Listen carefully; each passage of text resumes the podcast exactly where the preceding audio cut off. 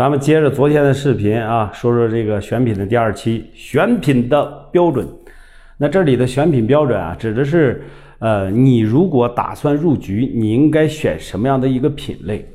那如果你是工厂呢，应该就没有这个烦恼了啊。那如果你还没有选定你卖什么产品，或者说手上有很多不同品类的产品资源，那么可以参考海大叔给你出的三个以下选品的要素。那么第一点，就按照你的产业带去做。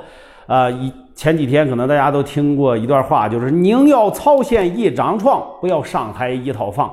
山东曹县啊，一年要卖全国三分之一的汉服。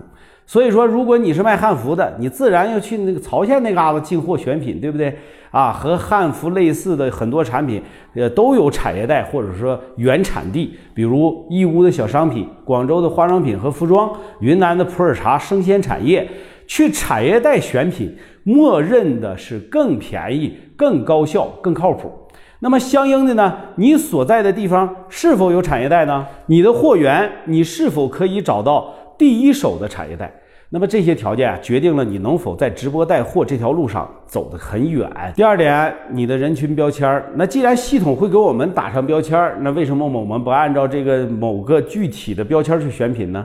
比如说你打算卖女装，那结合系统的标签，可以再细化为基础标签，三四线城市，二十到四十岁之间的女性。兴趣标签喜欢看穿搭、职场技巧类的视频；交易标签上下班穿的工作服、工作装，客单价在一百五左右。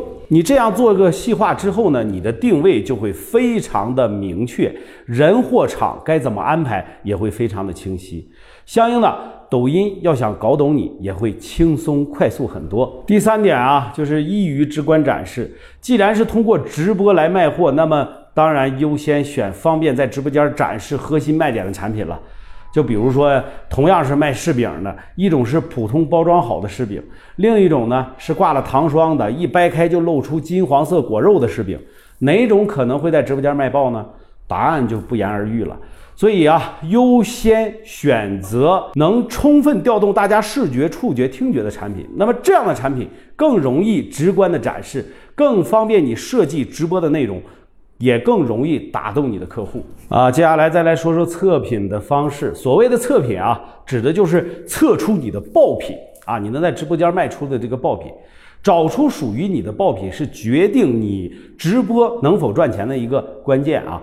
很多时候啊，你可能对某个产品了如指掌，认为自己一眼就能看出它好是不好，好不好卖。但更多的时候，现实总是会打脸哈，所以呢，我们要科学的去测评，测试一下这个产品到底好不好卖。那测评的方式无非就是两种，一种呢是拿个直播间卖了试试，另一种呢是拍个产品的短视频，看看大家的反馈。那么无论哪种方式，你都可以去尝试，但千万记得不要去乱试。刚才说到做这样的一个 A/B 测试的，你能尽量保证所有的条件不变，变的只是产品。